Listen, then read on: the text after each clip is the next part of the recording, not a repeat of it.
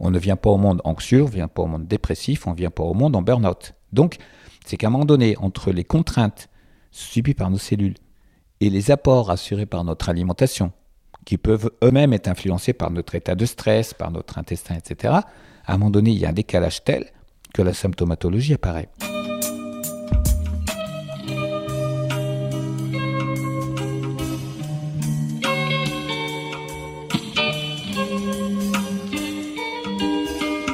Bienvenue à tous sur Et surtout la santé, votre podcast lyonnais qui décortique des sujets de santé avec des spécialistes, avec des sportifs professionnels et parfois avec des patients aux histoires extraordinaires. Aujourd'hui, nous sommes avec un invité que vous connaissez car il est déjà passé dans ce podcast pour nous parler notamment de la relation entre notre microbiote et notre santé dans l'épisode numéro 52. C'est donc Denis Richer en personne qui est avec nous pour discuter autour du burn-out un sujet qui me tient particulièrement à cœur, car je constate que cette pathologie est omniprésente autour de moi. Que ce soit chez des patients salariés, entrepreneurs ou encore chez des sportifs de haut niveau, j'ai l'impression que personne n'est à l'abri de ce fléau. Et c'est donc avec plaisir que je vous partage ma discussion avec Denis, sans tabou, sur ce sujet qui peut potentiellement l'être. Et pour ceux qui ne connaissent pas Denis, je vous conseille d'écouter cet épisode avec des neurones disponibles, car la quantité et la qualité des informations que vous apprêtez à recevoir est probablement largement au-dessus de ce qu'un podcast classique a l'habitude de vous partager. Sachez aussi que ces épisodes sont gratuits pour vous qui écoutez, car ils sont financés par ma formation Ostéo et qui a pour but de former les ostéopathes et de les faire monter en compétences pour améliorer leur prise en charge de patients sportifs. Plus qu'une formation, Ostéo et est aussi une communauté que j'anime et avec qui on se partage nos challenges quotidiens. Qu'il s'agisse de cas cliniques, de réflexions sur des sujets relatifs à l'ostéopathie, ou même encore de problématiques de comptabilité ou de stratégie de cabinet, je peux vous dire que l'appartenance à ce type de communauté qui regroupe des ostéos des quatre coins de la France, avec le même état d'esprit de partage et d'envie d'évoluer, est un véritable game changer pour une carrière. Donc si tu es ostéopathe et que tu apprécies la qualité de ce podcast et que tu recherches une formation dans le domaine du sport, envoie-moi un email à etienne.bulidon.gmail.com et je t'enverrai le descriptif complet de la formation. En attendant, je vous souhaite à tous une excellente écoute, car on se retrouve tout de suite avec notre invité du jour, Monsieur Denis Richer.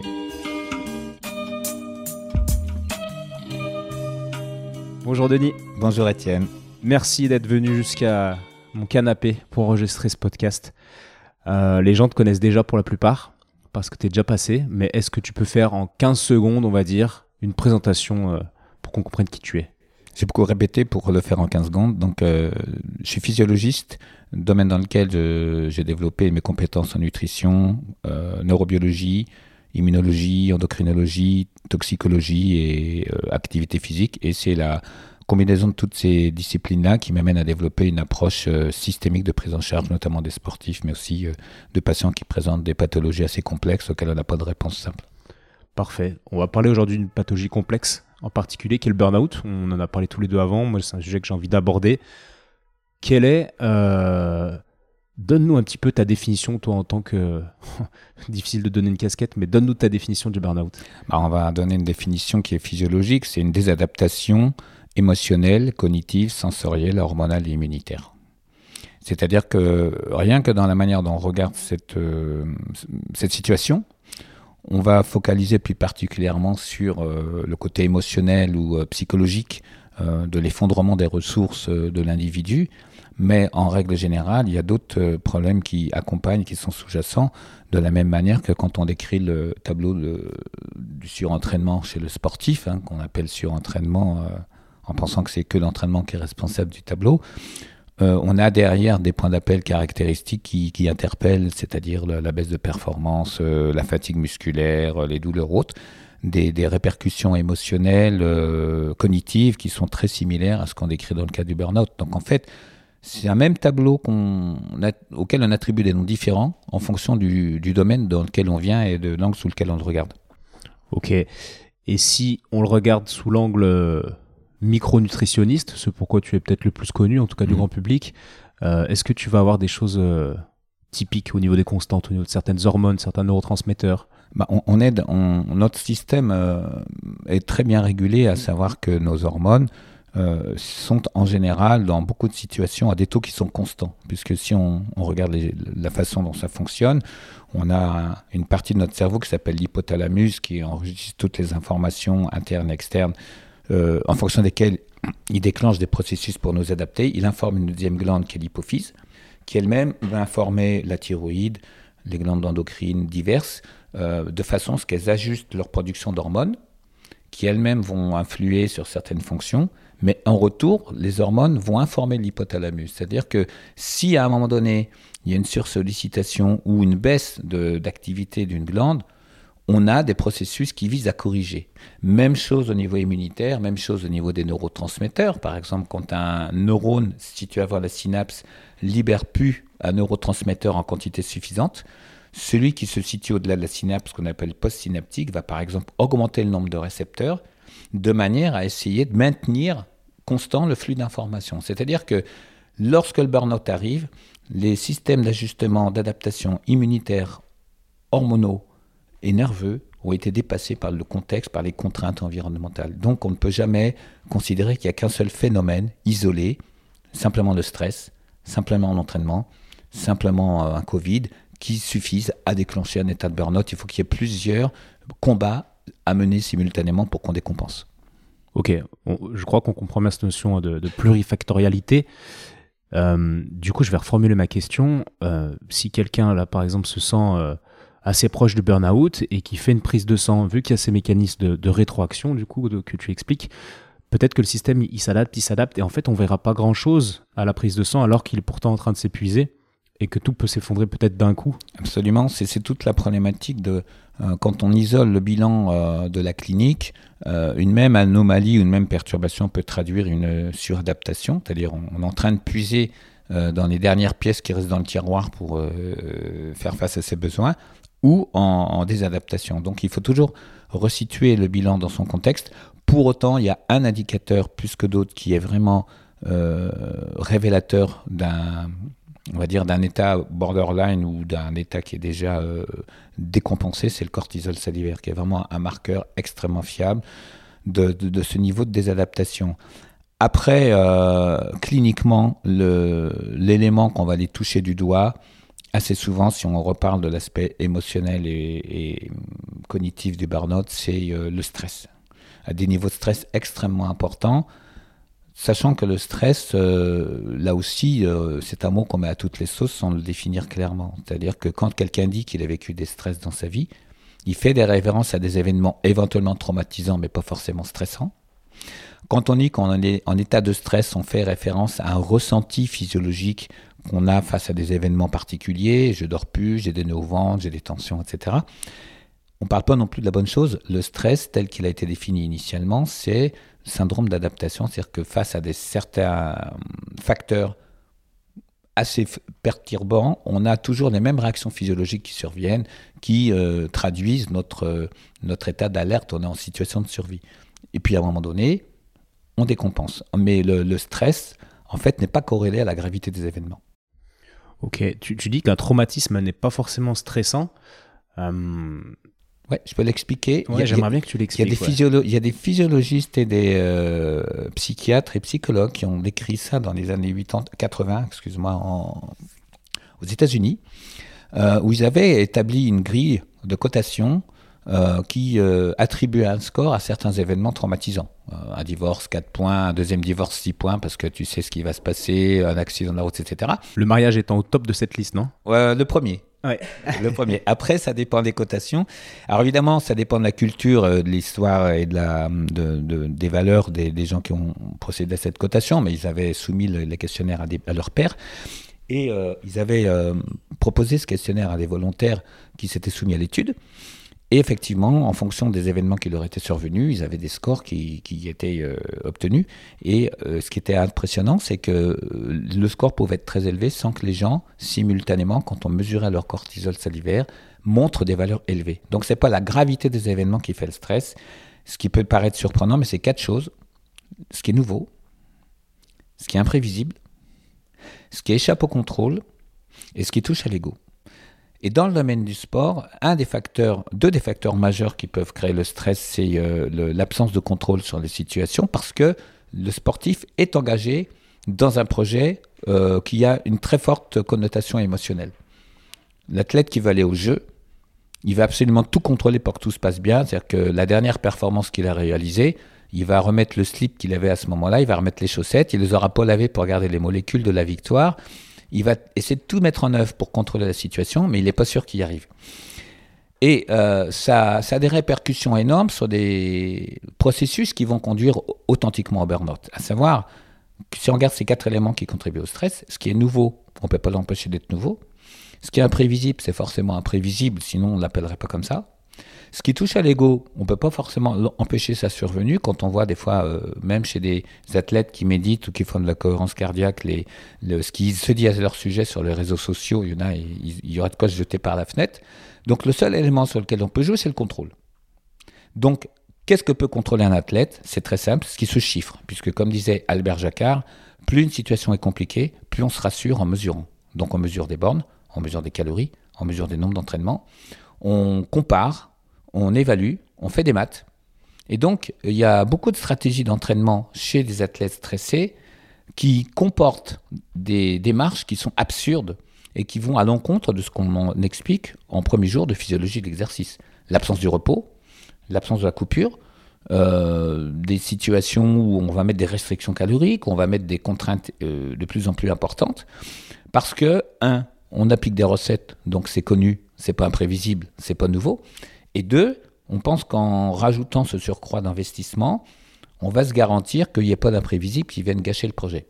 Et donc, plus cette, euh, ce stress qui est en plus culturellement entretenu, on va féliciter un, un triathlète qui fait des Ironman et qui s'entraîne tous les jours en bossant, on va plutôt pointer du doigt euh, tel athlète qui se repose de mois avant d'aller faire une épreuve parce qu'elle euh, a besoin de récupérer. Donc, culturellement et par les valeurs que véhicule le sport de haut niveau, d'une espèce de logique euh, de no pain, no gain, tout est mis en œuvre pour qu'il y ait un surcroît d'efforts qui soit mis en place qui s'ajoute à un niveau de stress qui est de plus en plus croissant, parce que c'est pas en en faisant de plus en plus qu'on se rassure de plus en plus, et s'il se rajoute là-dessus des situations imprévisibles comme un arrêt brutal des compétitions suite à un confinement, euh, l'arrêt d'un sponsor, la fin d'un contrat, il va y avoir un tel euh, niveau d'imprévisibilité qui va arriver que euh, le, contexte va être délicat. Et comme j'explique souvent, aussi bien aux sportifs qu'à des chefs d'entreprise ou à des artistes qui font des burn-out, c'est pas le fait de travailler beaucoup qui épuise, c'est le fait de beaucoup stresser dans le contexte de travail euh, très important. Et la différence, par exemple, ça va être chez la personne qui euh, fait très bien son travail, mais qui pourrait être sûr que le résultat sur la hauteur de ses exigences va aller commencer à contrôler le travail des autres. Et donc, il va y avoir un surcroît d'engagement qui n'est plus rationnel. Donc, et les gens qui le voient beaucoup travailler vont lui dire Tu travailles trop, c'est pour ça que tu fais un burn-out, ce qui va créer un stress supplémentaire, puisque cette personne, précisément, elle veut bien faire des choses. Donc, si on est en train de lui expliquer que vouloir bien faire les choses, c'est pas bien, ça va pas aller. J'ai eu le cas d'un patient qui avait fait un burn-out, qui était pilote de ligne. Et donc, il arrive au cabinet, il me fait, euh, après cinq minutes, de toute façon, je connais mon gros défaut, je suis trop exigeant. Et là, j'ai dit, vous avez tout à fait raison, vous auriez mieux fait de vous écraser avec votre avion. Il fait, non, mais au travail, c'est normal d'être exigeant. Je dis, mais L'exigence est un mode de fonctionnement quand les gens ont un projet qui leur tient à cœur. Donc le problème, c'est pas l'exigence, c'est que cette exigence, un, elle soit pas entendue des autres, et que deux, vous sachiez pas évaluer si vous l'avez un jour trahi. C'est-à-dire qu'on a des, sportifs, on a des, des, étudiants qui préparent des concours et qui ont une peur noire, une peur bleue plutôt, de rater leur concours. Et là, je leur dis, il y a deux types de peurs. La première peur, elle est rationnelle. J'ai fait, j'ai passé cinq fois mon bac, j'ai fait six premières années de médecine, j'ai fait trois premières années de kiné, et à 50 ans, je deviens naturopathe, j'ai peur de rater. Là, effectivement, on est sur quelque chose qui est rationnel. Ouais, c'est peut-être pas garanti que tu réussisses. Et puis, il y a des peurs absurdes où la personne a toujours réussi, mais comme sa réussite pouvait susciter du stress chez les autres, elle a entendu tout au long de sa vie, ouais, mais enfin, tu vas peut-être pas y arriver, ça va être dur, etc. Et comme elle-même, elle est nourrie de cette euh, exigence qu'elle veut absolument pas trahir. Elle est incapable de regarder rationnellement tout ce qu'elle a su faire et elle est simplement confrontée à une peur qui va l'anéantir et qui va l'amener au burn-out. C'est vraiment euh, important de comprendre ça. une des clés qu'on pourrait déjà avancer, Étienne, c'est, euh, j'explique souvent aux gens dans ce cas-là, c'est est-ce que votre niveau d'exigence qui est nécessaire par rapport à votre projet qui vous rend vivant, à un moment donné de votre vie, vous l'avez trahi? En gros, est-ce que vous avez fait un truc tellement pourri que vous en avez honte? Bon. Et ça, c'est, c'est important. J'ai en tête l'exemple d'un, coureur de 5000 qui devait se qualifier, doit se qualifier pour les Jeux. Alors, je ne voudrais pas dire d'ennerie, mais peu importe. Mettons, il doit faire 14 minutes 40 pour se qualifier, d'ici au mois d'avril. Il fait une course de rentrée au mois d'octobre, il fait 14 minutes 52. Il est en colère contre lui. Et là, j'ai donc avec tout le stress qui va avec, il dort plus, il, a mal partout, etc. Et j'explique. Est-ce que faire 12 secondes de plus que le chrono exigeait 6 mois avant, ça t'explique que tu es incapable d'y aller, que tu es nul et que tu n'as rien à foutre au jeu Ou est-ce que je veux simplement dire que tu es sur le bon chemin et que obligatoirement, il y a très peu de chances que tu rates c'est-à-dire que à un moment donné, le niveau d'exigence est tel qu'il fausse le regard et l'appréciation que les gens ont sur leur, euh, leur, ce qu'ils ont réalisé. C'est comme si, au mois d'octobre, quelqu'un qui était en terminale voulait passer toutes les épreuves du bac en voulant les réussir. Donc, l'appréciation du stress va, on y reviendra tout à l'heure par rapport à la neurobiologie, mais passe justement par, euh, par des techniques qu'on verra, par la nécessité de remettre les gens dans un mode cognitif et puis dans un mode émotionnel. Je ne dis pas que la performance doit être déconnectée de l'émotion, mais je dis que face à des situations qui peuvent générer du stress, il est essentiel de pouvoir rester dans une appréciation cognitive des choses. Tu veux que je te donne un exemple? Allez. Une triathlète qui arrive et qui me dit Je suis à 10 jours de, de mon Ironman, je suis super confiante, je suis convaincue que je vais faire une belle course. Je ne peux pas rater. Alors c'est pas je veux pas rater, je peux pas rater. J'ai dit bah, c'est très bien. On va travailler sur trois scénarios. Premier scénario, tu plonges, tu rentres dans l'eau, tu prends un coup sur la tête, tu bois la tasse, tu saignes du nez. Qu'est-ce que tu fais? Deuxième scénario, tu roules depuis 10 km, tu crèves. Alors, ça a l'air tout bête, mais euh, pour avoir suivi des, cyclistes euh, lors des championnats de France de contre-la-montre, typiquement, quand un coureur crève, il y a le gars qui saute de la voiture avec le vélo sur la tête. C'est comme en Formule 1, changement en 15 secondes. Le gars il repart, on le pousse, monte en main, il perd 20 secondes. À l'arrivée, perd 2 minutes.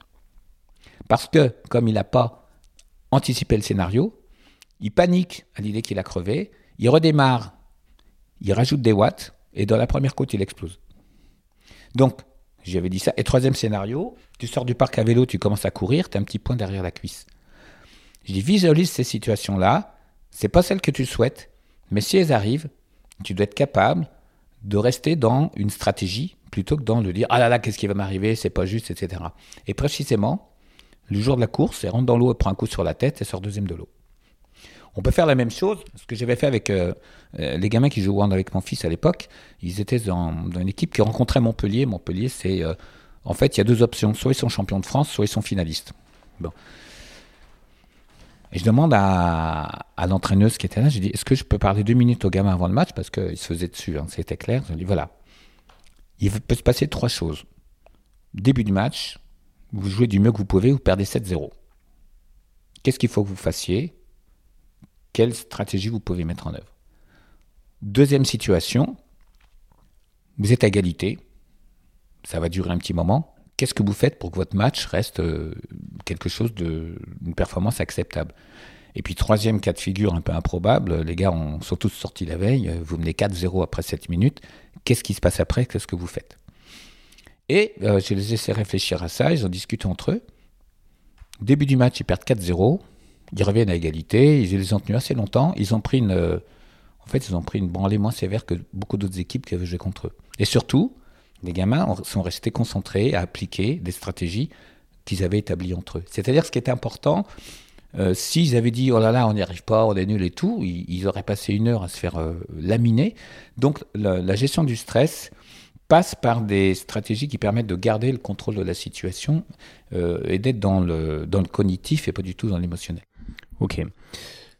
Je crois que c'est clair avec tous ces exemples, mais c'est intéressant parce que du coup, là, on voit bien, encore une fois, les différents facteurs qui peuvent mener le patient à un burn-out. Et là, on met le doigt sur un facteur qui est au final assez peu pris en charge. C'est de la préparation mentale, pour mmh. parler grossièrement. Sauf que qui fait de la préparation mentale quand on commencent à avoir des symptômes, en général on ne les voit pas, on en reparlera, mmh. mais euh, des personnes sujets au burn-out, en général, on va leur dire bah, repose-toi, euh, coupe tout, etc. Mmh. Alors qu'en fait, c'est peut-être pas ça les stratégies les plus pertinentes. On, va rajouter du stress, parce qu'en fait, euh, le, malentendu qu'il y a sur le sujet, c'est qu'il faut comprendre, souvent le burn-out va toucher des gens pour qui ce qu'ils font a un sens important. C'est-à-dire qu'ils n'acceptent pas l'idée de mal faire les choses.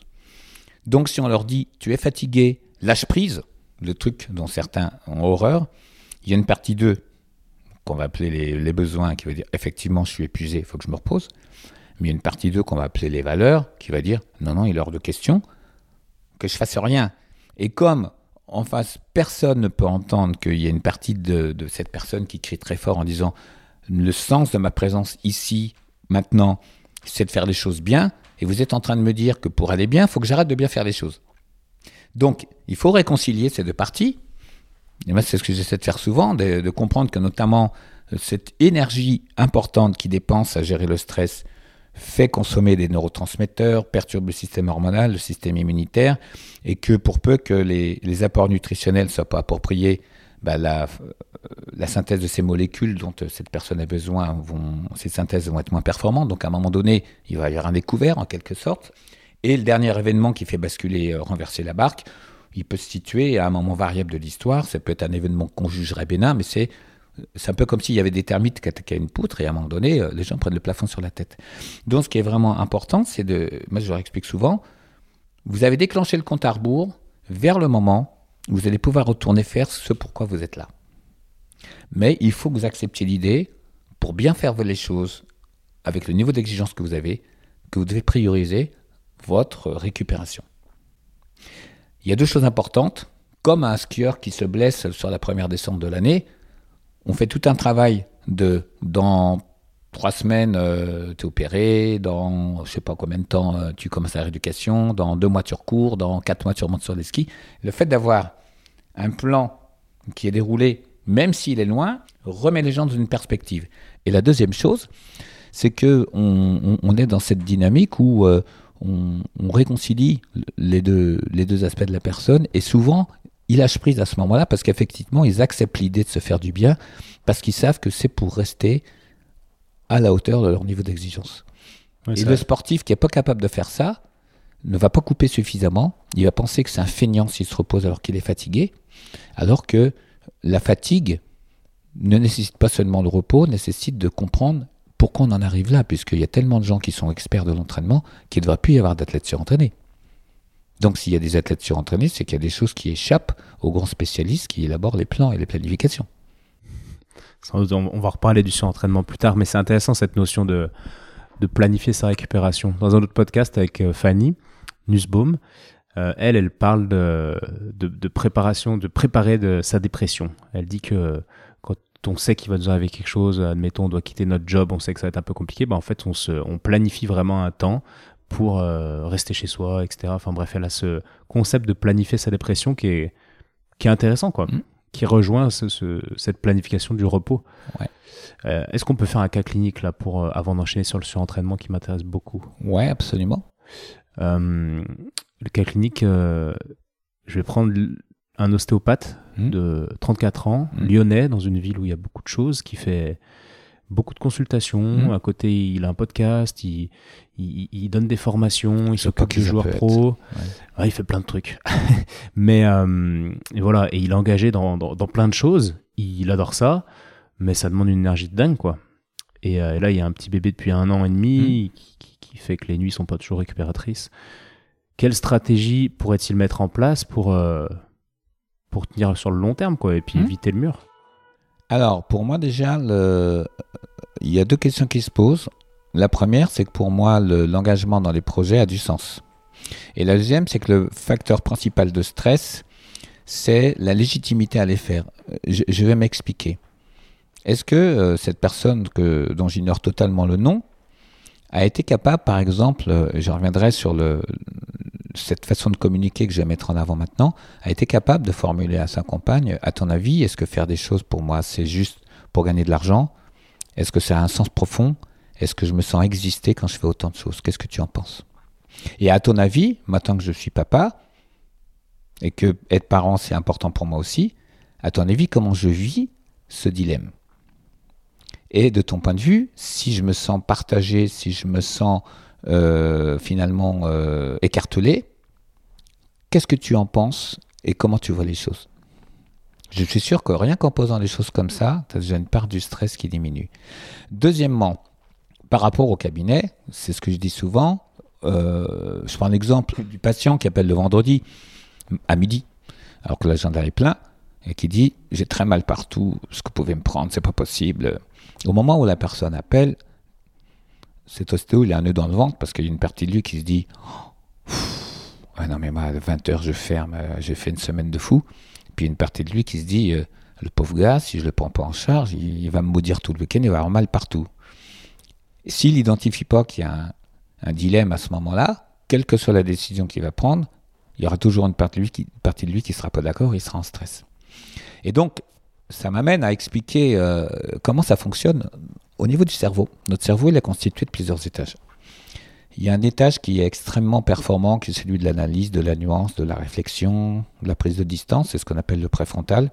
Typiquement, quand c'est lui qui commande, on peut être sur un dossier extrêmement compliqué, euh, sur des choses euh, qui demandent de l'attention si personne vient euh, nous embrouiller à ce moment-là, on passe une super journée, on a travaillé beaucoup, on n'est pas fatigué. Il y a des situations où c'est plus lui qui commande quand on est dans une situation de danger réel ou virtuel, notamment atteinte aux valeurs, je ne vais pas être à la hauteur, etc. À ce moment-là, c'est le, système limbique qui communique beaucoup avec l'hypothalamus qui travaille. Et d'ailleurs, l'intervention de l'hypothalamus permet de comprendre que dans ces situations-là, on va pouvoir somatiser d'une manière ou d'une autre. Et lui, le limbique, il prend des décisions à l'arrache, et souvent il se trompe. Souvent il se trompe, et là, le cerveau intelligent, il analyse la situation et dit, le limbique, mais qu'est-ce qui m'énerve? Chaque fois que j'y prête le camion, me fait des rayures partout, mais il m'énerve, il m'énerve. Et il avertit, en fait, le reptilien, qui est une partie plus archaïque, qui vient nous mordre. Le reptilien nous avertir qu'il y a un truc qui est déconnant. Par exemple, quelqu'un qui va entendre dire T'es trop exigeant? Bah, On ressent un truc parce que le reptilien dit Mais c'est déconnant ce qu'on vient de te dire. Et donc, pour échapper au stress de cette situation, pour en revenir à ce que je disais juste avant, face à ce patient qui se passe dans ton cabinet, la neurobiologie, avec l'imagerie, nous a appris qu'il y a deux techniques qui permettent de repasser en mode intelligent, donc en, en cognitif finalement, et pas en émotionnel, c'est le questionnement ouvert et la dérision. Et donc, plus on sent la tension arriver, plus il faut trouver le, questionnement qui va nous mettre à l'abri du stress et qui va faire sortir le patient du stress. Par exemple, sur ce genre de situation, moi ce que je conseille souvent, c'est de dire Ah oui, alors monsieur X, il n'y a aucun souci, je peux vous recevoir euh, vendredi à 23h45, vous serez la 48e personne que je verrai, est-ce que ça vous rassure? Bon, évidemment, la réponse, elle est peut-être importante, mais la formulation l'est encore plus, puisqu'elle nous met à l'abri du stress. Et ce qui peut se passer à ce moment-là, c'est que la personne vous réponde Ah non, non, non, non, mais en fait, ça peut attendre un peu. Euh, s'il y a de la place lundi, ça ira bien. Et là, on se rend compte qu'on a failli se laisser attraper par le stress de l'autre, rentrer dans une stratégie d'urgence en pensant que l'urgence de l'autre, elle était impossible à ne pas régler, alors que finalement, quand on pose les choses de manière rationnelle, il y a une solution. Ou si vraiment la personne dit ça m'arrive aussi, ça. Ah non, je peux vraiment pas attendre, vous vous rendez pas compte. Là, on dit, écoutez, je cherche une solution. On regarde sur l'agenda. Il y a peut-être une personne qui vient pour la 17e séance et qui va très bien. On lui dit voilà, madame, ce qui se passe. On explique la situation. Je voulais vous demander, est-ce que ça vous pose un problème de décaler de 3 ans? Alors évidemment, pourquoi je dis 3 ans? Parce que là, je joue sur la dérision pour mettre la personne à nouveau en mode préfrontal. Et il y a 9 chances sur 10 pour qu'elle dise Non, non, mais je comprends tout à fait, vous avez raison. Euh. et, et, du coup, on réconcilie la partie de soi qui se dit À 20h, je vais être euh, avec ma gosse. Et celle qui dit Cette personne-là, compte sur moi mon expertise. C'est-à-dire que toutes ces situations où on cumule différentes activités, où on a euh, le besoin de s'occuper de soi, où on a sa vie de famille, dès lors qu'on ressent une tension qui évoque le fait qu'on a un stress, il fallait identifier où se joue le conflit et le faire entendre. Et ce qui est très important, autant on peut être, euh, comment dirais-je, disqualifié sur des arguments rationnels. Je travaille beaucoup. Ouais, non mais t'as pas besoin de faire ça. C'est-à-dire que que la personne soit de bonne foi ou de mauvaise foi, un argument rationnel peut être euh, typiquement euh, discrédité. Par contre, ce qui est indiscutable, c'est l'émotion. Quand je rentre tard le soir, que j'ai bien bossé, et puis que je arrive à 20h et que je vois que tu es seul à t'occuper de la gamine, à ton avis, qu'est-ce que je ressens? Et, et toi, qu'est-ce que tu ressens? C'est-à-dire que la personne accuse réception de ce que l'autre ressent, Ils ressentent pas forcément la même chose. Personne n'est disqualifié dans ses émotions. Et après, c'est qu'est-ce qu'on fait de ça? Ce qui veut dire qu'on débouche sur une stratégie qui est rationnelle, qui peut être de dire par exemple, bah, est-ce que tel jour tu peux finir plus tôt? Tiens, on va trouver un espace où on consacre du temps à ça. Tiens, je vais euh, peut-être euh, espacer un peu les podcasts, je vais en parler aux gens. Voilà. Il n'y a pas une solution miracle, mais il y a une réflexion qui devient cohérente parce qu'on a fait préalablement le travail pour pas prendre une décision dans le stress. Si cette personne dit j'arrête les podcasts parce que c'est plus possible, suis papa, au bout de six mois, il y a le petit diablotin qui va venir lui mordre le ventre et qui va dire C'était bien quand même les podcasts. Les gens, ils te réclament tous les jours, pourquoi tu les refais pas? Hein? Et puis là, il va se dire Ouais, mais il y a ma gamine qui me réclame. Donc, à nouveau, dire À ton avis, qu'est-ce que ça représente pour moi? À quel niveau quel niveau d'importance ça se situe? Et comment on voit les choses? Et peut-être, ça se trouve, la maman dira mais je vois, ça te fait tellement plaisir quand tu fais ça. Écoute, c'est pas grave, je passe la soeur avec la petite, et puis nous, on se fait un resto tous les mois. Peu importe, il y a des solutions qui viendront parce qu'on on, accepte légitimement de faire entendre que nos émotions, euh, la sensibilité qui va s'exprimer à ce moment-là, est témoigne du stress qu'on ressent.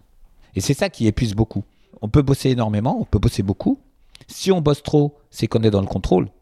Si on bosse juste beaucoup, c'est qu'on a beaucoup de projets, mais qu'on les fait sereinement. Et, et le burn-out, il vient en règle générale, pour moi, d'une dissociation entre ce qu'on a envie de faire et ce qui se rajoute par rapport au stress. Merci pour ces pistes euh, sur lesquelles je vais méditer. Il y a quelque chose qui m'est venu en tête là quand tu parlais de tout ça, et surtout de cette euh, rationalisation, ce, passage de réflexion au niveau euh, cortical et, pas forcément limbique.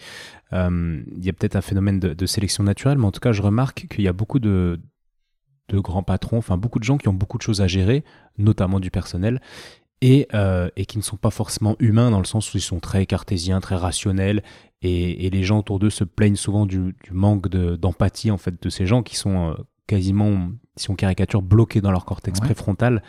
Euh, est-ce que tu peux nous parler de ça? Y a-t-il effectivement une sélection qui amène à ces postes? Pas forcément. ça peut, on peut avoir des profils de cette nature, mais on peut aussi avoir des gens qui sont dans des, dans des démarches plus épanouies. Alors, pour comprendre ça, euh, concernant le stress, on sait qu'il y a trois manières dont il peut se, vivre. En fuite, en inhibition, c'est là où on va avoir des pathologies qui vont se manifester. Euh, ça peut être, j'y reviendrai tout à l'heure d'ailleurs à ce sujet-là, j'ai une anecdote. Et puis la lutte. Donc la lutte, ça peut être le patron qui mord. On a l'impression qu'il prend des décisions qu'il est rationnel, mais en fait, qu'est-ce qui se passe dans sa tête? C'est le, c'est le syndrome du DRH. Le DRH, c'est quelqu'un qui, euh, pour bien faire son travail, peut être amené à mettre des gens dehors et qui, humainement, déteste mettre des gens dehors. Donc, il peut gérer ce stress euh, en inhibition et finit dépressif. Il peut le gérer en, fuite et il finit alcoolique. Ou alors il le gère en lutte, mais ça ne peut pas durer très longtemps. Et pour avoir expliqué ça à des, il y a des DRH reconvertis en prof de yoga, parce qu'il y en a plein de gens qui euh, se réveillent un matin, ils sont collés au fond du lit, ils se disent je gagne ma vie en mettant des gens dehors, c'est plus possible, je me rattrape en, donnant des cours de yoga. Je caricature un peu, mais c'est ça. Je leur dis quand vous on va faire un exemple très simple. Tu es DRH d'une grande boîte qui doit euh, garantir euh, un chiffre d'affaires suffisant pour assurer la pérennité de l'entreprise et sauvegarder les emplois des gens qui y sont. Tu as Kevin, 28 ans, qui, qui doit être convoqué parce que il fait pas le taf. Donc tu le reçois, il est jeune papa, et tu te dis, si je fais bien mon boulot, euh, quand on veut plus de, de, branleurs dans la boîte parce qu'on euh, doit garder euh, notre assise économique, il faut que je mette dehors. Et puis le papa qui est DRH qui regarde Kevin, il dit, je peux pas le foutre dehors, c'est pas possible quoi. Donc soit suivant s'il a pris un café sucré ou, ou, fort, il va le garder en se disant j'espère qu'on va rien me dire. Soit il le met dehors et puis il se dit, euh, toute la journée, il y pense et il se dit, euh, je suis un salaud. Et en fait, par ces stratégies-là, on peut régler les choses de manière plus paisible en disant, Kevin, voilà, c'est une chance de t'avoir avec nous. Mais à ton avis, quand on regarde l'engagement que tu mets euh, avant cela, mais on pourrait dire, à ton avis, le poste que j'ai, à quoi il sert? Tu vois, c'est extrêmement important parce que tu comprends que si on fait des mauvais choix, qu'il y a un plan économique, il y a des gens qui sont dehors, donc le travail de chacun est important. Est-ce que tu l'entends? C'est pas la même chose que de dire le travail de chacun est important, point. Le, questionnement introduit un cheminement vers le préfrontal. Quand on regarde l'engagement, l'investissement que tu as, à ton avis, qu'est-ce qu'on en pense? Donc là, déjà, on lui tend la perche. Ah, oh, je sais pas, euh, bon. Euh, à ton avis, tu veux qu'on ce qu'on en pense vraiment Alors, à ma place, qu'est-ce qu'on a comme solution à ton avis? Et donc, le fait de le formuler de cette manière, on peut dire aussi, ça m'embête vraiment de devoir te le dire parce que je me mets à ta place, euh, j'ai un gamin qui a ton âge, qui est papa, j'aimerais absolument pas, qu'il soit mis dehors. Mais à ton avis, mon gamin, je verrai comment il bosse, qu'est-ce que je lui dirais À ma place, comment tu verrais les choses? Et donc, ça autorise à faire entendre le fait qu'il y a une partie de moi qui n'a pas envie de le faire, mais merde, si tu ne t'étais pas retrouvé dans cette situation-là en faisant régulièrement le tir au flanc, je ne serais pas confronté à mon stress qui met en, compétition mes valeurs humaines et la nécessité du poste. Donc à partir du moment où on identifie ça, on en revient à ces patrons-là, ils ont peur de cette dimension émotionnelle puisqu'ils ils sont toujours convaincus qu'ils ont le choix entre être le patron sympa qui garde les gens qui font rien et qui se fait racheter, ou le patron intransigeant qui a comme seule valeur la pérennité de son entreprise et qui est intransigeant et dur avec les gens qui, euh, euh, en réalité ou non, ne sont pas à la hauteur de l'attente. Et avant cela, le fait de formuler les choses, de dire à ton avis, qu'est-ce que j'en pense euh, Est-ce que pour moi, ce travail est sans intérêt Est-ce qu'il a un sens profond Et s'il a un sens profond, est-ce que tu peux entendre l'exigence que j'ai par rapport à ça? Est-ce que tu te situes au même niveau? Et étonnamment, parfois, il y a des, employés qui sont en fuite parce qu'ils se sentent en stress, ils se sentent bien compte qu'ils font, pas le, job, qu'ils ne sont pas à la hauteur, mais ils font semblant de ne pas le voir, donc ils sont en fuite, ils sont dans la machine à café. Et le fait qu'on leur pose la question comme ça, ça, leur enlève leur stress aussi. Ils se disent, effectivement, je me rends compte, j'y arrive pas. D'accord? Qu'est-ce qu'on peut faire? Et, euh, du coup, l'émotion, elle émerge, mais elle émerge non pas dans un contexte de stress, dans un contexte apaisé. C'est plus de l'apaisement qu'une émotion négative qui, qui, ressort.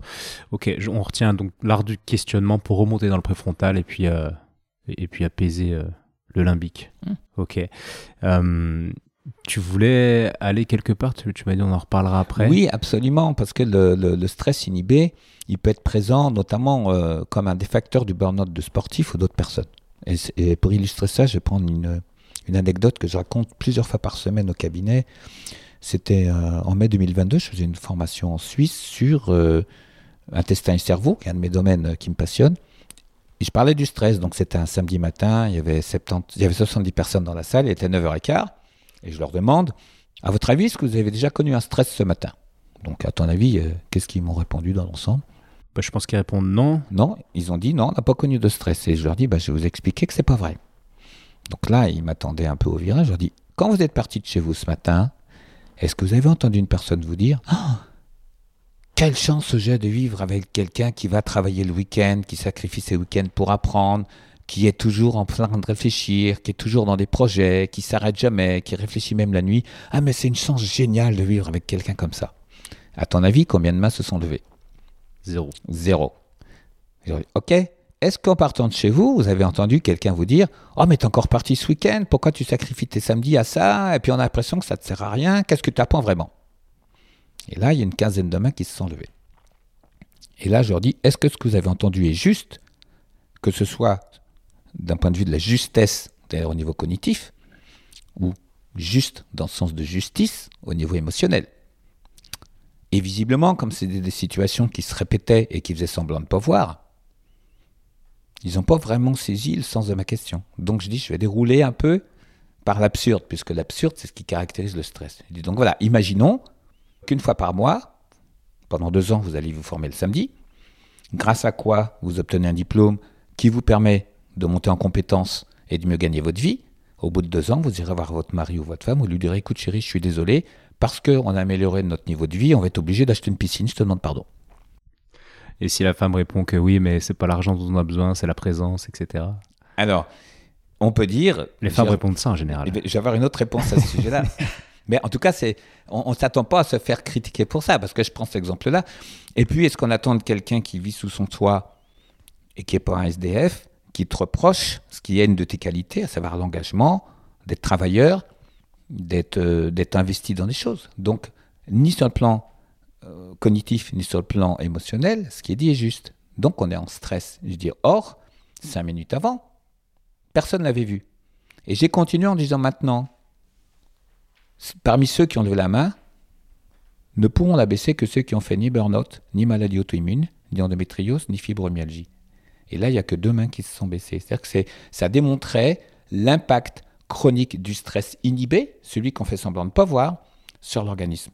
C'est-à-dire que le, reptilien, quand il entend ça, il te mord. Il te mord le cul. Il te dit, mais c'est pas normal d'entendre ça.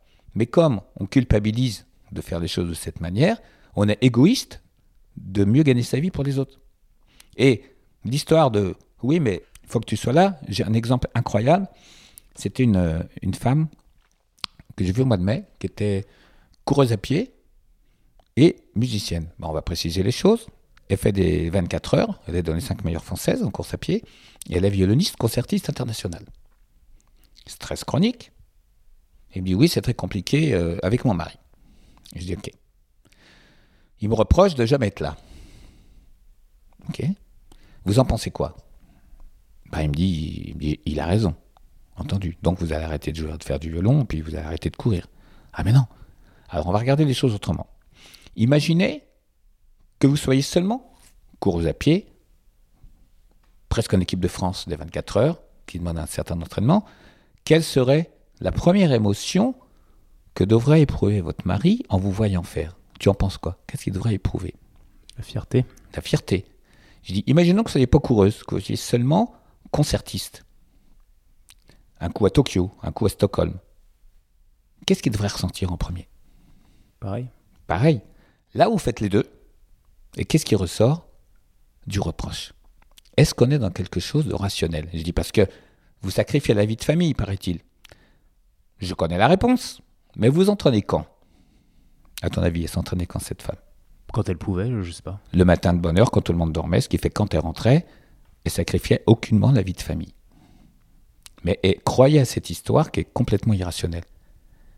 Je dis, alors à votre avis, qu'est-ce qui se passe? Mais ça plaît pas à mon mari, il est jaloux. Je fais non, non, non, non, non. C'est pas ça l'histoire. Mettez-vous dans la peau d'un mec qui est là, il voit sa femme, qui est une des meilleures coureuses sur cette distance et qui est une grande concertiste. Quelle est la première question qui se pose à son sujet? À ton avis, qu'est-ce qu'il se demande, ce gars? Il doit se dire, et moi, qu'est-ce que je fais d'exceptionnel ou qu'est-ce que je fais de bien euh, dans ma vie Qu'est-ce qu'elle fout avec moi, exactement En plus, ouais. Voilà. je dis, est-ce que. Donc, ah, il aurait besoin d'être rassuré. Peut-être bien. Est-ce qu'un jour, vous lui avez dit en quoi il était important pour vous? Ah, mais il doit le savoir. Je dis, ah bon, vous avez envie à recommander? Je dis, parce que si vous le rassurez, qu'est-ce qui va se passer à votre avis? Il va s'occuper de mon ravitaillement, puis il va m'accorder mon, mon violon. C'est exactement. Mais vous voyez, si vous prenez, si vous identifiez pas l'absurde, qui est l'expression du stress de l'autre, vous vous mettez dans un, état de stress qui était proche du burn-out, parce que vous essayez de concilier l'inconciliable, faire ce qui vous anime, ce pourquoi vous êtes là, et répondre à l'attente de l'autre. Et effectivement, euh, ce qui fait que son mari vit avec elle, c'est qu'il admire ce que fait sa femme. Et ce qui est très important, c'est qu'il sache en quoi il est unique pour elle. Et à partir du moment où c'est formulé, même si on fait plusieurs choses dans sa vie, qu'on a plein de cordes à son arc, le fait que l'autre se sente précieux et nourrissent les passions qui font qu'on fait plein de choses, plutôt que de partir dans des divorces où euh, bah, les gens vont se mettre en fuite au lutte en inhibition. Ouais, t'es un connard, t'es toujours parti, pourquoi tu me parles comme ça? On est dans une dynamique positive. Et ça, c'est ce qui conduit au burn-out. Ah, c'est top. Merci pour cette euh, psychothérapie euh, publique. On va passer en mode psychanalyse, si tu veux bien. du coup, je vais te demander. alors déjà, moi, j'ai plus l'impression de parler à un préparateur mental qu'un micronutritionniste en face mm. de moi, même si je veux pas te mettre dans des cases. Alors ma première question, parce qu'il va en avoir deux, c'est euh, d'où te viennent ces compétences et ces réflexions? Comment les as-tu développées? Et la deuxième, euh, tu m'as autorisé d'en parler, c'est toi qui as toutes ces connaissances, euh, comment as-tu pu faire un burn-out? Ouais. Alors la question, la deuxième question, euh, je pourrais euh, l'ouvrir en disant euh, est-ce que ces connaissances, je suis allé les chercher avant ou après le burn-out à ton Ouais, avis? Tu vas nous dire. Bon. Je pense que tu en avais avant quand même. J'en avais avant, mais j'avais euh, des connaissances de physiologiste, donc la, neurophy- la neurophysiologie, je connais, la nutrition, je connais. Et en fait, quand on essaie d'évaluer si nos apports nutritionnels couvrent nos besoins, avec euh, des questionnaires, de la biologie, tout ce qu'on peut faire, l'idée qui est toujours derrière, c'est que si on a des déficits, il y a des fonctions qui sont altérées. On a des molécules qui sont moins bien fabriquées, des neurotransmetteurs qui permettent de gérer le stress, qui permettent de contrôler l'anxiété, qui permettent de moduler les tâches cognitives, qui permettent d'optimiser le déroulement du sommeil. Et que donc, à un moment donné, quand on constate l'existence de déficits, éventuellement biologie à l'appui, qu'on met en place ce qui serait théoriquement suffisant sur le plan nutritionnel et que rien ne bouge, c'est qu'en fait, tout se passe comme si vous prêtiez de l'argent à quelqu'un qui joue au casino tous les soirs. C'est-à-dire qu'il y a un rythme, un, train de vie des neurones qui est tellement important que la problématique qui se pose, elle est plus nutritionnelle, elle est neurobiologique. Et euh, les psys considèrent les processus psychologiques sans regarder les fondements physiologiques qui sont derrière. Et donc, ils observent les symptômes qui apparaissent. C'est d'ailleurs pour ça que la psychiatrie repose sur le DSM, où S est, l'abréviation de euh, statistique. C'est-à-dire que la pathologie psychiatrique repose sur l'expression des symptômes une fois que la pathologie est apparue. Moi, ce qui m'intéresse, c'est les mécanismes qui conduisent à la désadaptation. On ne vient pas au monde anxieux, on ne vient pas au monde dépressif, on ne vient pas au monde en burn-out. Donc, c'est qu'à un moment donné, entre les contraintes subies par nos cellules et les apports assurés par notre alimentation, qui peuvent eux-mêmes être influencés par notre état de stress, par notre intestin, etc., à un moment donné, il y a un décalage tel que la symptomatologie apparaît. Et que ces niveaux de stress peuvent conditionner un niveau de pratique sportive inapproprié, mais aussi une surveillance alimentaire inappropriée qui vont aggraver la situation et la précipiter. Et si en fait on n'identifie pas que ce qui euh, nous nourrit au quotidien ne doit pas être un facteur de conflit lié au stress de l'autre, bah effectivement, on essaie jusqu'au bout de concilier l'inconciliable et on peut faire un burn-out authentique parce qu'à un moment donné, on, on ne se sent plus à sa place. Et donc, j'ai connu cette expérience-là. Je travaille pas beaucoup moins, mais avec beaucoup moins de stress, puisque je suis, ayant compris ce fonctionnement-là, sachant identifier les mécanismes de stress, sachant identifier le plus souvent des modes de communication qui trahissent le stress des autres, bah, bien sûr que ça nous permette de, de- désamorcer des, situations euh, euh, qui pourraient autrement nous, nous, nous achever. Je, vais prendre un autre exemple. euh, de, voilà, de, j'avais annoncé une collaboration entamée avec l'équipe de France du hand. Et sachant que moi c'était mon sport d'origine et que j'ai bossé pas mal dans la nutrition du sport. Et évidemment, ma, compagne était plus heureuse que moi d'apprendre ça. J'ai dit, ben, on va en profiter pour faire euh, des travaux pratiques de stress. J'ai dit, je vais l'annoncer à trois personnes et je vais t'annoncer ce qui va se passer. Alors, je prends cet exemple non pas pour euh, évoquer cette collaboration qui va sans doute pas se poursuivre, mais pour expliquer les mécanismes qui sont derrière. Et voir ce qui serait passé si j'avais pas identifié ces mécanismes. Donc j'ai dit, je vais en parler à mon fils qui euh, voulait faire du hand euh, au plus haut niveau, puis qui a arrêté, euh, aujourd'hui qui a 19 ans, qui fait des études. J'ai dit, tu vas voir que lui va me dire un truc qui est mi figue, mi raisin. Je vais en parler à mon frère aîné qui a fait du hand, mais qui n'a pas joué au plus haut niveau. Lui, il va se mettre en fuite, et il va me dire une grosse connerie. Et je vais en parler à ma sœur dont la carrière a été interrom- interrompue jeune sur une grosse blessure, et elle, vu son mode de fonctionnement, elle va être inhibée et ne va rien dire. Et j'ai dit, et je t'annonce qu'entre le mois de juillet 2022, où j'avais reçu l'annonce de cette collaboration, et janvier 2023, où se déroulaient les championnats du monde, aucune de ces trois personnes ne viendra à aucun moment me demander comment ça se passe. Donc là, ma compagne me dit, mais c'est pas possible, ils doivent être heureux pour toi. Je dis, il y a une partie d'eux, oui, et une partie d'eux qui déteste ce qui se passe. Une partie d'eux qui déteste ce qui se passe. Mais c'est pas avouable. Donc, mon fils me dit un truc du style, super, il y aura quelqu'un de la famille à Paris 2024. Ok? Mon frère m'envoie un mail où il a écrit Ah bah tu vas au moins passer une journée, leur expliquer les bienfaits de la bière. Et ma soeur n'a rien dit. Donc là, ma compagne me dit Qu'est-ce que tu ressens? Je dis absolument rien. Puisqu'il n'y a pas de blessure cognitive, Autrement dit, j'ai compris ce qui se jouait, donc ce qui se passe était compréhensible, et donc j'ai pas pris au sérieux ce qui autrement aurait pu me tuer. C'est-à-dire que tu es dans un projet qui est incroyable, les personnes à qui tu en parles savent à quel point émotionnellement ça peut avoir du sens, et leur réaction pourrait laisser croire que même dans ces conditions-là, bah, ils m'aiment pas. Et c'est pas du tout ce qui se joue. Si on comprend qu'on est dans des situations de stress et qu'on sait à l'avance qu'on va susciter ce genre de réaction, tu dois entendre, toi, de ton côté, plein de commentaires défavorables mais il bosse pas vraiment pour faire le podcast et tout, euh, ça doit être un touriste dans son cabinet. je l'ai entendu, euh, euh, ouais. Bah, bien sûr. Il y a une semaine. Donc, et le gars, je suis allé le voir en face, puis c'était intéressant.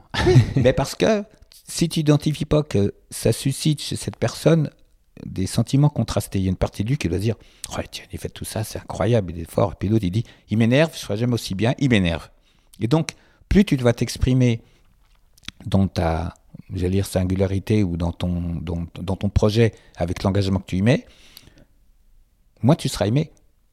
Mais tu seras aimé à moitié. Il y a des gens qui vont aimer ce que tu fais, qui vont admirer, mais qui en même temps, il y aura une partie d'eux qui va détester parce que ça les renvoie à leur propre incapacité à le faire soit par manque de compétences, soit par stress qui est là. Et le savoir identifier à l'avance que chez certaines personnes, il y a ça qui va se passer. Il n'y a pas de blessure cognitive, c'est-à-dire je comprends ce qui se passe. Donc émotionnellement, je ne suis pas atteint.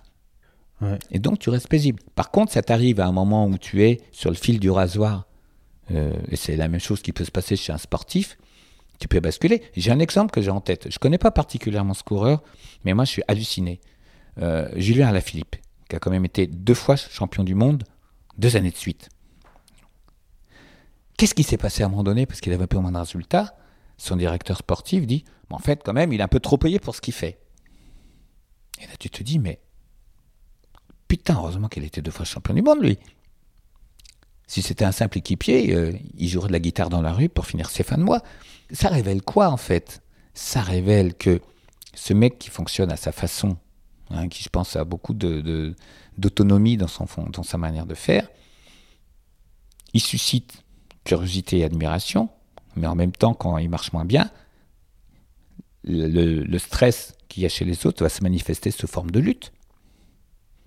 Donc, il faut beaucoup de recul pour ne pas réagir.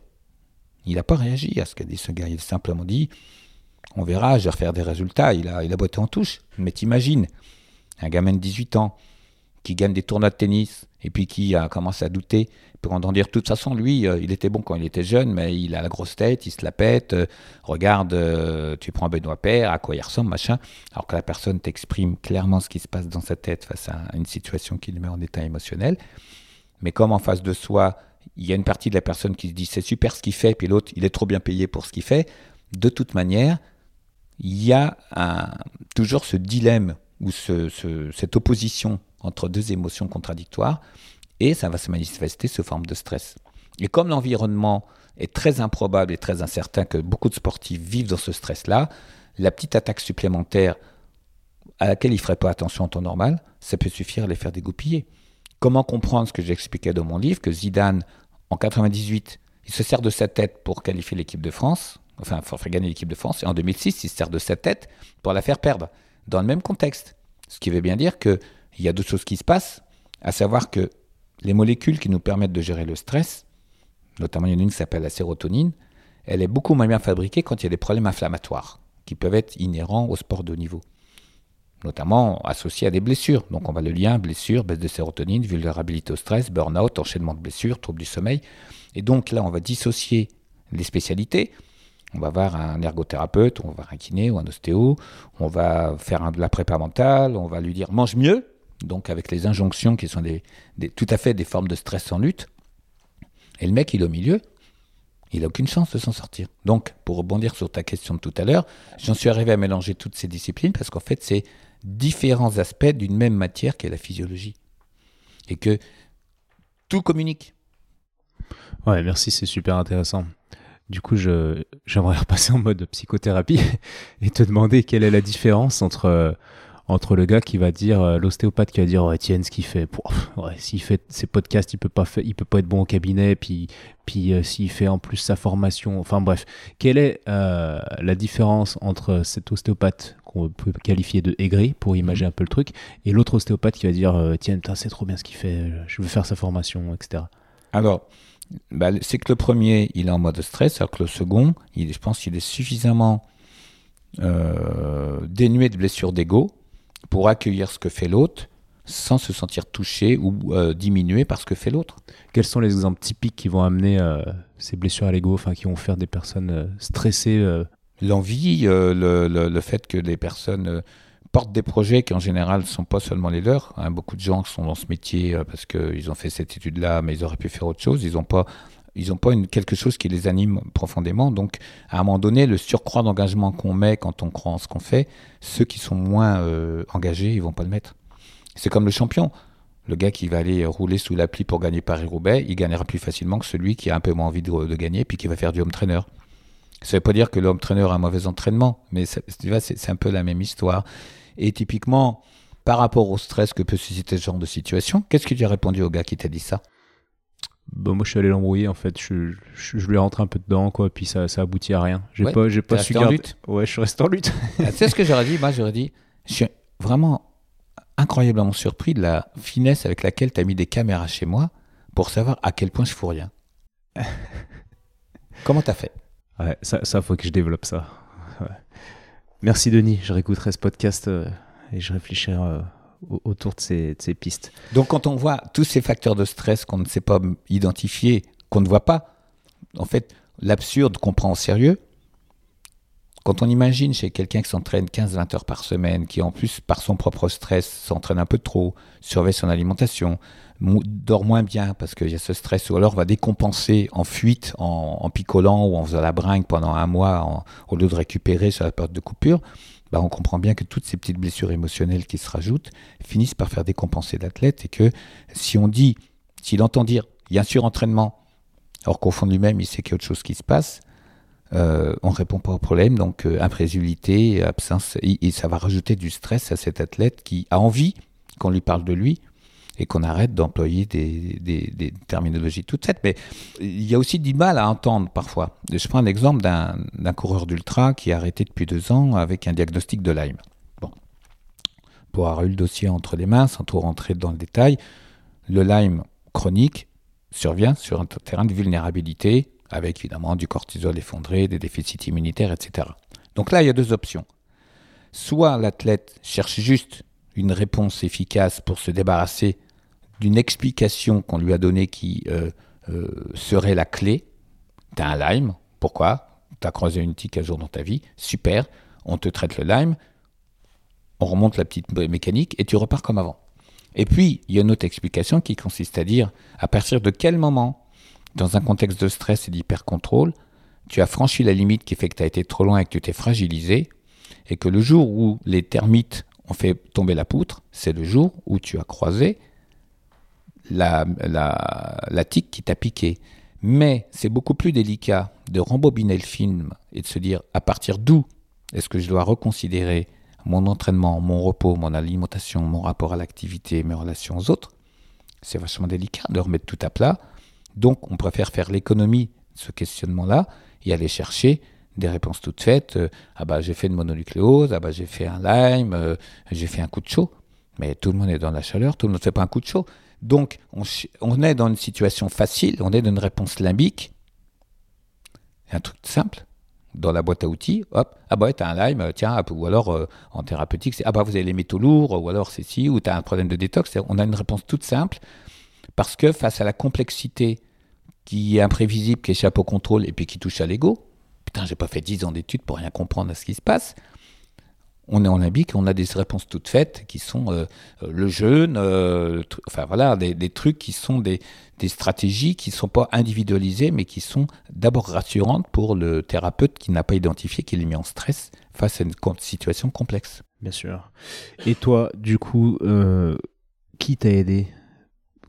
Ces réflexions, c'est de l'introspection qui, t'a amené à ça? C'est quelqu'un qui t'a aidé? Comment t'as j'ai été un peu, j'ai été accompagné, j'ai fait plusieurs rencontres dans mon cheminement parce que quand on, quand on se retrouve en, 2011 avec un tesson de verre à la main assis sur un muret en montagne, a pu savoir comment on est arrivé là.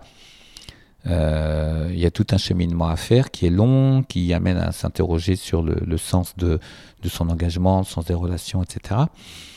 Euh, on avance de plus en plus en élaguant toutes les problématiques de stress, on, s'aligne vraiment. moi, je me suis rendu légitime à me dire ce qui est vraiment important pour moi, ce que je fais à travers euh, deux activités essentielles qui sont d'accompagner et de transmettre, c'est pas négociable. Par contre, c'est ce qui fait que mes relations vont être stables et paisibles et que, étant euh, réalisé dans ces activités-là, mon fonctionnement sera beaucoup plus paisible. C'est-à-dire qu'au lieu de passer des années à opposer vie privée et vie professionnelle, finalement, j'ai intégré le fait que ce qu'on appelle vie professionnelle, c'est simplement la réalisation d'une mission, et qu'en réalisant cette mission, je suis euh, beaucoup plus paisible et à même de nouer les bonnes relations qui vont avec. Et donc, ça m'a amené à travailler avec des, un psy en particulier euh, qui, qui a, fait un gros travail sur la singularité et ce qui me caractérisait et euh, bah, aller vers les bonnes lectures, euh, à réfléchir beaucoup de choses, à avoir aussi ma, compagne qui est, prescriptrice de, méditation, qui m'a aussi beaucoup amené à, aller chercher euh, beaucoup plus facilement le, la distance face aux événements et à, avoir, comment la, capacité à passer en mode, en mode préfrontal. Parce que quelqu'un qui est en stress chronique, qui rentre chez lui, se dit Ah putain, qu'est-ce que j'aurais pu dire? Mais je ne l'ai pas dit parce que euh, la coupe est déjà pleine. Et euh, si on a des stratégies qui nous permettent de faire descendre progressivement ce niveau de stress, on voit beaucoup, de manière beaucoup plus euh, évidente les situations qui sont déconnantes. on me dit souvent, mais comment tu fais pour voir toujours ces trucs absurdes bah Parce que j'ai la clarté pour le voir, parce que je ne suis pas aveuglé par les situations de stress qui, peuvent arriver de partout. Mais ça demande du temps. Et puis ça demande effectivement de vraiment accepter que faut prendre très au sérieux ce qui nous anime et que ce n'est pas en opposition avec euh, euh, le statut de père, de mari ou quoi. Ouais, c'est très intéressant, merci. Et, les lectures du coup qui t'ont le plus marqué, t'en aurais une ou deux à partager là comme ça? Oui, il y, a, y a, notamment Un zèbre sur le divan d'Hélène Vecchiali, euh, Comprendre l'écart, les surdoués les autres, Carlos Tinoco, et puis, euh, il y a aussi un livre qui va ressortir prochainement sur euh, le statut de père par euh, Jean-Luc Tournier, qui est le psy qui m'a beaucoup accompagné aussi. Et, puis, je vous laisse patienter pour un prochain livre, apparaître en, en 2024 ou 2025, où je reviendrai sur ces aspects-là aussi. Dès que, dès que je prends le temps de m'y consacrer, en marge de tout ce que je fais déjà, qui me prend déjà pas mal de temps. Ok, non, mais on sera patient. Super. Bon, ça fait déjà une heure.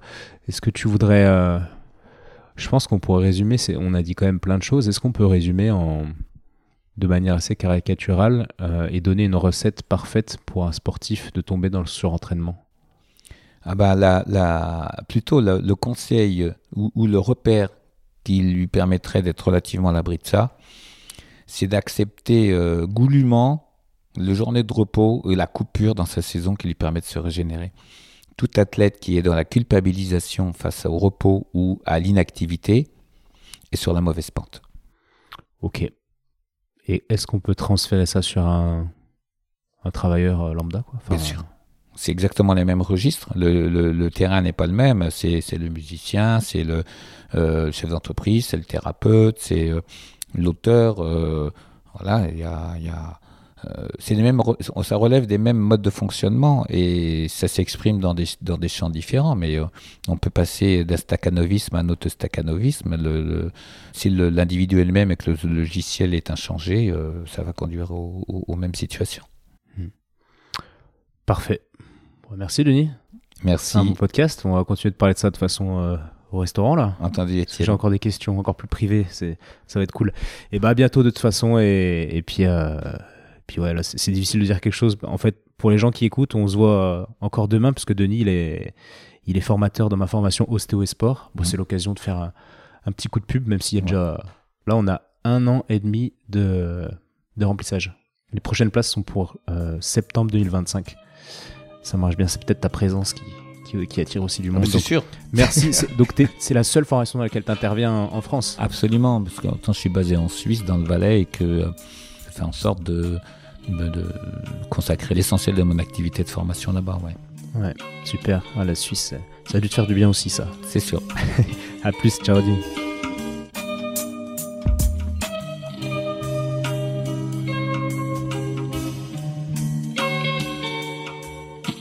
Bravo, tu as écouté cet épisode de Et surtout la santé jusqu'au bout.